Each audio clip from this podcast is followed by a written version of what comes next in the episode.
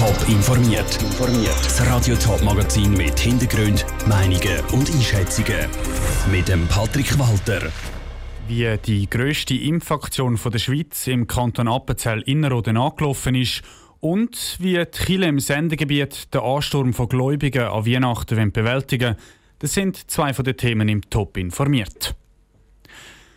Zappenzell Innerrhoden ist seit dem Nachmittag die erste Corona-Impfequipe unterwegs. Sie zieht mit Sack und Pack durch die Appenzeller Pflegeheim und impft die ersten Leute gegen das Coronavirus. Das Spital Appenzell gehört zu den ersten der ganzen Schweiz, wo die Impfungen durchführt und hat das Pilotprojekt im Kanton Appenzell Innerrhoden im Auftrag vom Kanton organisiert. Lara Pecorino hat vom Arzt Markus Schmidli wissen, wie es der ersten Impfequipe ergangen ist. Wir haben im Spital eine entsprechende Arbeitsgruppe gegründet und haben dann unter ziemlich Zeitdruck natürlich, weil ja der Impfstoff eigentlich viel später erwartet worden ist, den da auf die Beine gestellt. Jetzt hat es geklappt. Die mobile Impfequipe ist den ganzen Nachmittag unterwegs. Was haben Sie für Rückmeldungen bekommen bis jetzt? Ich habe nichts Negatives gehört. Ich hatte mal zwischen Ihnen das Telefon gehabt, dass es gut geht. Es ist halt so, weil man eben in einem Pilotversuch ist, läuft ja auch das vom Bund äh, proferierte EDV-System noch nicht. Wir müssen also alles noch mit Papier und Zettel Wirtschaft machen. Das alles macht die ganze Sache natürlich aufwendiger, aber es ist so immerhin möglich gewesen, die Hochrisikogruppe früher zu impfen. Es läuft alles nach Plan. Wie kann man sich das genau vorstellen? Wie läuft denn so ein Besuch ab? Jetzt praktisch geht es raus. Wir haben ein Auto mit einer Pflegefachfrau und mit einer Anästhesieärztin und dem Material, die fahren jetzt Pflegeheim und Pflegeheim ab und die entsprechenden Leute impfen. Sie tun vor Ort überprüfen, ob sie impffähig sind, also nicht krank sind. Sie müssen Personalien aufnehmen, sie müssen nochmal eine letzte Information abgeben, sie müssen die Impfung durchführen. Der Impfstoff ist ja relativ schwierig zum Handeln.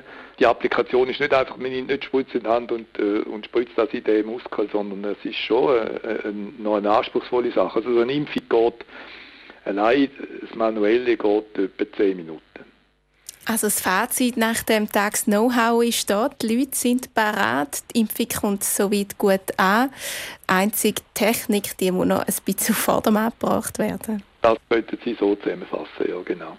Was man noch sagen ist, dass jetzt, aber das hat vielleicht mit, unserer Landes, mit unserem Landesteil zu tun, wir eigentlich noch fast ein bisschen eine höhere Bereitschaft für die Impfung jetzt in dieser Hochrisikogruppen erwartet hätten. Also wir haben jetzt etwa ein Drittel bis Maximum die Hälfte, von wir erwartet hätten, wo wir impfen müssen, in dieser ersten Hochrisikogruppe. Der Markus Schmidli vom Spital Appenzell im Beitrag von der Lara Pecorino. Heute sind die ersten 15 Leute geimpft worden. Morgen gibt es eine zweite Impfrunde im Kanton Appenzell-Innerrhoden. Ab dem 4. Januar geht es dann grossflächig los mit den Corona-Impfungen in der ganzen Ostschweiz. Weihnachten, das ist die Zeit der Besinnlichkeit und dem Zusammensein. Und für einen Haufen Menschen auch einer der wenigen Tage im Jahr, wo sie die Kirche gehen. Wegen dem Coronavirus ist aber auch da alles bisschen anders. An den Gottesdienst gilt eine Besucherbeschränkung. Zusätzlich müssen die Besucher Masken anlegen und Abstand halten. Darum braucht es für viele Gottesdienste in der Region auch eine Anmeldung. Der Ansturm ist aber nicht überall gleich gross. Rutschmenzi.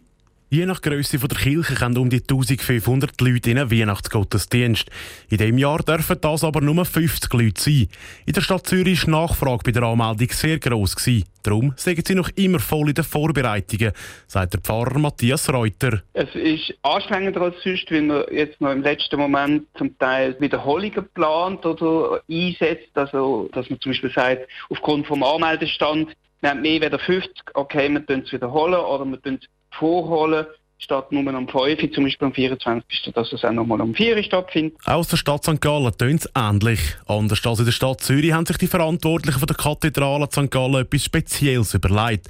So sind Plätze für einen Heiligabend verschenkt worden, erklärt der Dompfarrer Beat Grögli. Wir haben versucht, Leute einzuladen für die Gottesdienste am Heiligabend, die alleinstehend sind oder am Rand stehen.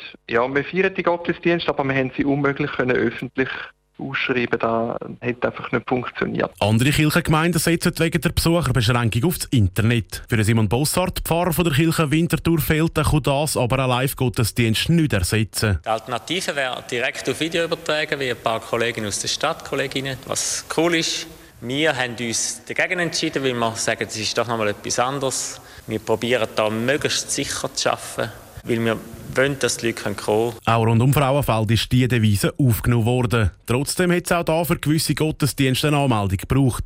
Im Gegensatz zu Zürich und St. Gallen gibt es aber laut Lukas Schöneberger von der katholischen Kirche Frauenfeld noch freie Plätze. Das zeigt uns eigentlich auch, dass die Leute doch auch wahrscheinlich auch relativ kurzfristig sich entscheiden, ob es geht oder nicht und so damit halt einfach auch damit können umgehen, dass sie allenfalls keinen Platz mehr haben. Das Verständnis von diesen Leuten sei aber sehr gross bestätigt alle vier Kirchen. Wer jetzt aber morgen oder übermorgen vor verschlossenen Kirchentüren steht, für den gibt es zum Beispiel in der Stadt Zürich noch ein Angebot mehr. Entweder gibt es ein Kuvert, wo die Predigt drin ist, zum selber lesen, oder es gibt sogar ein kurzes Gespräch mit dem Pfarrer. Normalerweise hat es im Technorama zu Winterthur haufenweise Erwachsene und Kinder, die zusammen Phänomene aus der Wissenschaft entdecken. Normalerweise. Seit gestern sind die Hallen vom Technorama aber dunkel und verwaist, auch das wegen dem Coronavirus. Von außen sind die Türen also abgeriegelt und der Parkplatz vom Technorama ist menschenleer. Im Museum steht das Leben aber nicht still. Der Leiter der Entwicklung Jörg Mohr und der Direktor vom Technorama, der Thorsten Künnemann, haben den Celine Greising am Nachmittag durchs leere Museum geführt. Wir sind jetzt bereits hinter der Kulisse, das gehört ja sicher schon nicht mehr ähm, zum Museum da, der Lagerraum. Ich sehe auch viel Holz und Räder und Schläuche. Genau, wir haben hier zum Beispiel ein äh, neues Exponat, Windy Picture. Das ist so ein Versuchsaufbau. Wir haben einen Ventilator, wir haben einen Fotoapparat, einen Computer. Und wenn man das einschaltet, dann fängt der Ventilator an zu lüften und es bläst einem ins Gesicht hinein, zwar ziemlich stark. Und dann löst es ein Foto aus und man kann sich dann fotografieren, wie es einem Tor da verbindet findet. Und eben, weil ihr zu sind wegen Coronavirus, habt ihr jetzt Zeit für so Sachen, um dem noch mehr Zeit zu schenken? Was jetzt natürlich wegfällt, ist die ganze Unterhalt- und Reparaturarbeit von der Ausstellung. Und jetzt kann man da ganz konzentriert an diesen Sachen arbeiten, wo wir eh auch ein bisschen unter Zeitdruck sind. Also ich sehe, ihr seid äh, fleissige Bienen, auch wenn alles zu ist. Die Arbeit im Hintergrund geht weiter. Das nächste Projekt, was wir kurz sehen werden, da geht es um unsere speziellen Toiletten. Eine Sanierung ist überfällig, aber wir machen sie nicht nur ein bisschen hübscher, sondern sie machen sie zu eigenen Exponaten. Es werden, in jeder Toilette gibt es ein eigenes Phänomen, was man erleben kann. Nicht nur die Ausstellung ist geschlossen, auch die Labore sind zu. Und bei den Laboren, da haben wir drei verschiedene, Chemie, Physik und Biologie. Und in der Biologie ist das nicht ganz so einfach für einen Lockdown, einfach das Licht auszuschalten, den Strom abzustellen, weil da haben wir es natürlich mit lebenden Organismen zu tun. Hinter uns sieht man gerade eine Kolonie von Blattschneiderameisen. Die müssen auch weiter gefüttert werden. Und da einmal am Tag jemand vorbei und füttert sie, oder wie ist das? Genau, das ist die Aufgaben verteilt an die Biologiemitarbeiter und den Hausdienst, die jetzt während der Feiertage und während des Lockdowns schauen. Nicht jeden Tag, aber jeden zweiten, jeden dritten Tag wird geschaut, dass alles wieder was zu futtern bekommt.